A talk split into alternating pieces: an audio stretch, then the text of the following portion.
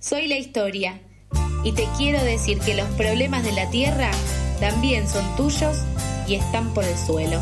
Bueno, recorremos el suelo contándote por qué el oso polar tiene sed y qué podemos hacer para alcanzarle un vasito de agua.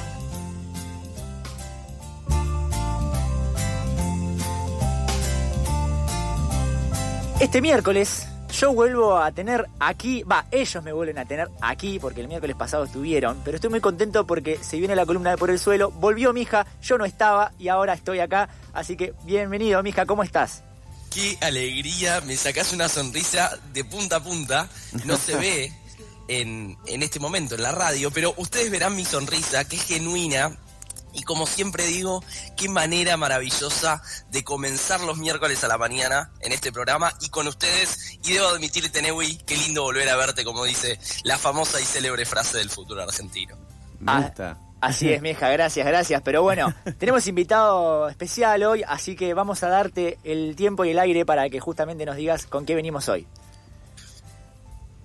maravilloso. En el día de la fecha, un invitado, pero amigo de la casa, me animo a decir, Ignacio Porras, director de la Fundación Sanar, con quien hemos hablado en más de una ocasión. Volvemos a hablar de la ley de promoción de la alimentación saludable, conocida como ley de etiquetado frontal. Habremos, habremos hablado varias veces sobre esta cuestión. Y en el día de la fecha volvemos a tocar este tema, pero ¿por qué?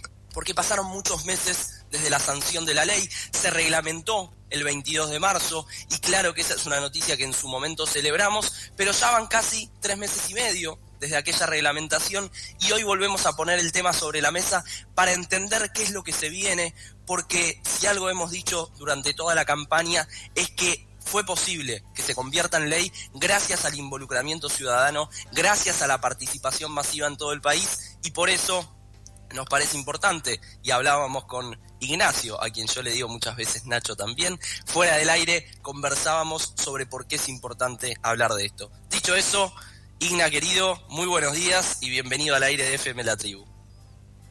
Hola, buen día, ¿cómo les va? Muy bien, ¿y vos? Muy bien, andamos ansiosos, creo, todos los que pertenecemos a esta lucha estamos un poco ansiosos y ansiosas. Bien, y leemos un poquito más fino, ¿por qué esa ansiedad? Vamos a eso. Bueno, un poco vos lo, lo manifestabas, ¿no? Llevamos muchos meses, la gente medio como que dice, che, pero ¿dónde están los sellos? Y, la realidad es que, bueno, estamos en plazo, ¿no? Está la fecha que, realmente tenemos que empezar a ver con mayor atención es el próximo 20 de agosto, eh, que es a partir de ahí cuando las empresas se ven obligadas a presentar eh, los sellos sobre los excesos de nutrientes críticos en sus productos.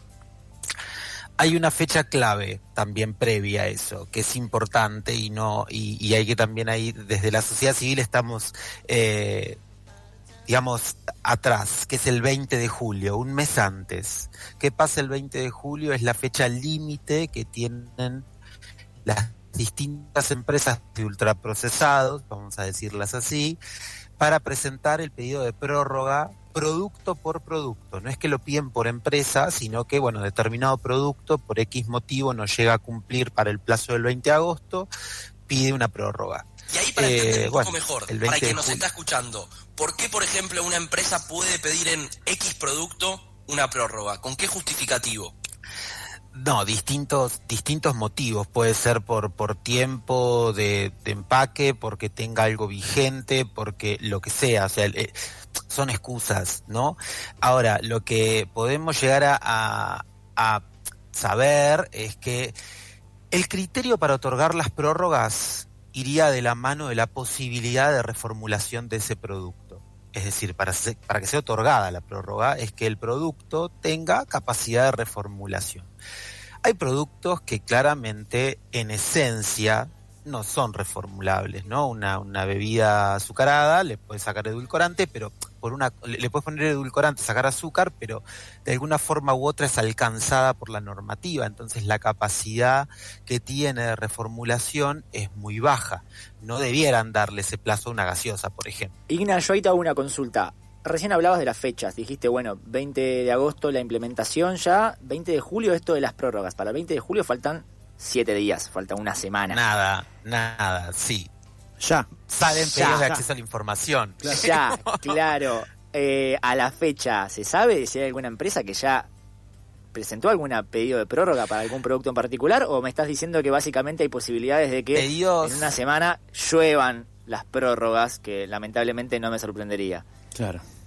Mira, pedidos formales eh, no hemos hecho porque no tendría sentido hacerlo ahora.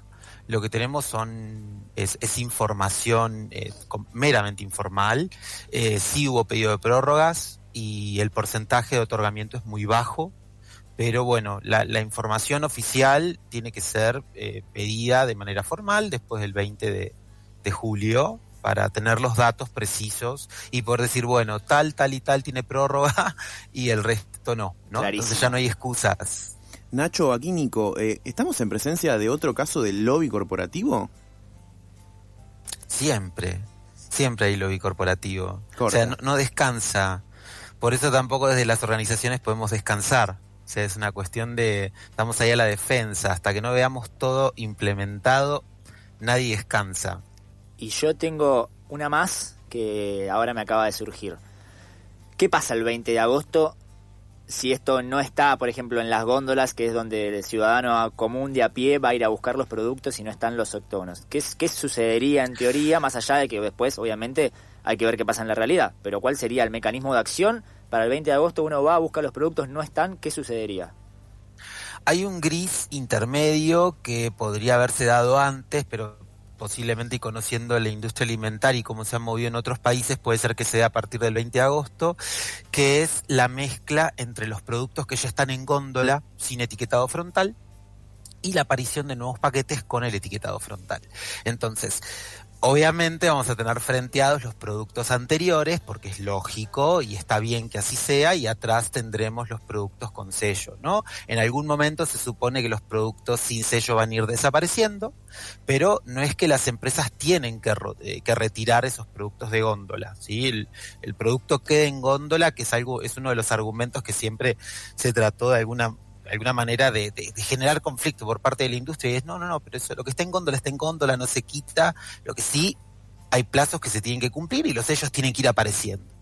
Eh, con respecto también a esto, obviamente eh, intercede esto de que si tal producto tiene sello y tal producto, eh, perdón, tiene prórroga o no tiene prórroga. la prórroga es de tres meses.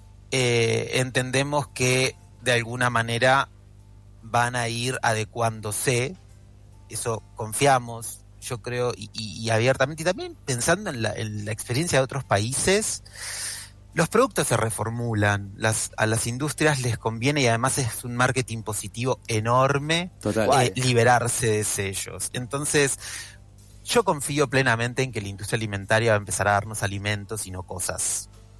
Ojalá, hay algo que se llama también RCE, que es la responsabilidad social empresarial, y ojalá que lo cumplan como, como corresponde y no que, que no sea un solo un eslogan marketinero. Sí, y muchas veces, y muchas veces lo hemos hablado aquí en el piso de FM La Tribu, eh, no deja de ser una ley que el espíritu es también brindar información a quien va a consumir un alimento, es básicamente brindar información. sobre todo una ley una ley. Y ahí, si les parece, en estos minutos, también me parece importante que profundicemos para volver a refrescar la memoria, llamémosle, de los puntos más importantes para entender cuáles son algunas de las implicancias que van a suceder a partir del 20 de agosto. Porque uno de los puntos es, empezaremos a ver sellos en las góndolas. Perfecto. Y ahí vamos a empezar a trazar un camino en el que nuestro derecho a acceder a la información se va a empezar a garantizar progresivamente. Esto no es de un día para el otro. No nos lo garantizan y no es que a partir del 20 de agosto, muchachos, tenemos garantizado el derecho a la información. Pero sí hay algo importante, que es también las consecuencias de lo que va a suceder, por ejemplo, en las escuelas, por ejemplo, en la publicidad y patrocinio. Si te parece, Igna, profundicemos un poquito ahí en qué debiera empezar a suceder para entender mejor el devenir de esta ley.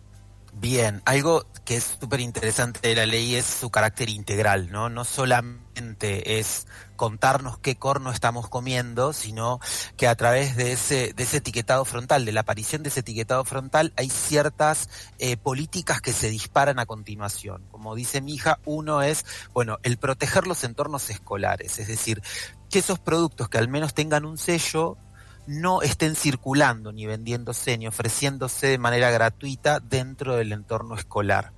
¿Para qué? Para garantizar un entorno saludable. Bien, que eso es algo que está a medio de desarrollar. Hay distintas normativas a lo largo y a lo ancho del país, pero es muy eh, diferente, muy asimétrico como se ve en una provincia, como se ve en otras, cuánto se aplica en una, cuánto se aplica en otro. Y esto un poco la ley viene a poner un piso eh, de acción para que las provincias tengan en qué trabajar. Después, por otro lado, están las compras públicas, que no, no es menor, es un tema gigante aparte, hay que trabajar un montón en eso, porque la reglamentación solamente dice que el Estado debe priorizar ante iguales condiciones los productos que tengan menos sellos o no tengan sellos, y deberán justificar ante la autoridad de aplicación la elección.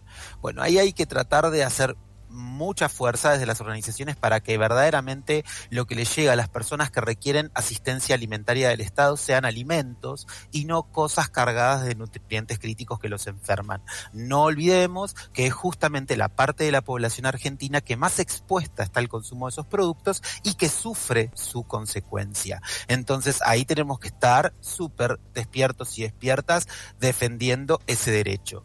Y por otro lado, algo que mencionó mi hija que es súper importante también porque hace al entorno es la publicidad, la promoción y el patrocinio dirigido a niños, niñas y adolescentes. Muchas veces el patrocinio se puede dar en entornos escolares como también en entornos deportivos. Y eh, la publicidad que vemos, tanto en redes sociales y en medios de comunicación masivos, es sumamente agresiva eh, y es destinada a niños, niñas y adolescentes. Vemos un montón de publicidades, estamos viendo como pequeñas señales que la industria está queriendo reformular los mensajes pero sigue haciéndolo de manera incorrecta. Entonces ahí obviamente también no solo vamos a estar las organizaciones mirando de cerca, sino que también llamamos a que ANMAT, que es la autoridad de aplicación, también se haga un poco cargo de eso, ¿no? Y que esté garantizando que esa parte de la ley se cumpla. Para cerrar, Igna, si te parece, voy ahí, si me das el visto bueno. tranqui, tranqui. Última pregunta que es, Hemos hablado en más de una ocasión de las enfermedades crónicas no transmisibles, de la relación que tiene con la mala alimentación que hay en un país como Argentina, que lamentablemente somos conocidos a nivel mundial por ser un país récord, por ejemplo, en consumo de gaseosas per cápita, en consumo per cápita de ultraprocesados. ¿Qué relación tienen en 30 segundos las enfermedades crónicas no transmisibles en todo este meollo para que quien nos escucha o luego escuche el recorte se lleve esa idea en la cabeza? La relación es directa. A mayor consumo de productos ultraprocesados, mayor riesgo de contraer enfermedades crónicas no transmisibles, como así también el consumo de cuatro porciones diarias de ultraprocesados aumenta un 18% la posibilidad de muerte por cualquier causa. Eso es directamente así y la evidencia así lo marca. Clarísimo, Igna. Por supuesto, recién lo dijo mi hija. Eh, probablemente mañana ya esto lo van a poder volver a escuchar en Spotify, en arroba pasadas por alto. Pero nos viene excelente y vamos a estar ahí firmes viendo el tema fechas. Sabemos que hasta la semana que viene, el 20, lo dijo al principio Ina, es el tema de las fechas de las prórrogas. El 20 de agosto sería la fecha límite de la implementación para poder implementar esta ley, ¿verdad? Exactamente. Y por supuesto que por el suelo servirá como recordatorio para nuestra audiencia de cada una de las fechas importantes en el devenir de esta ley que tanto celebramos y tanto militamos. Excelente. Mija, Igna, gracias por compartir estos minutitos este miércoles y bueno, por supuesto, Mija, te esperamos de nuevo el miércoles que viene. Pero por supuesto, para seguir arrancando la jornada con pura sonrisa. Gran abrazo. Un beso grande. Esto fue pasadas, esto fue por el suelo en pasadas por alto. Nos vamos a una tanda y enseguida volvemos.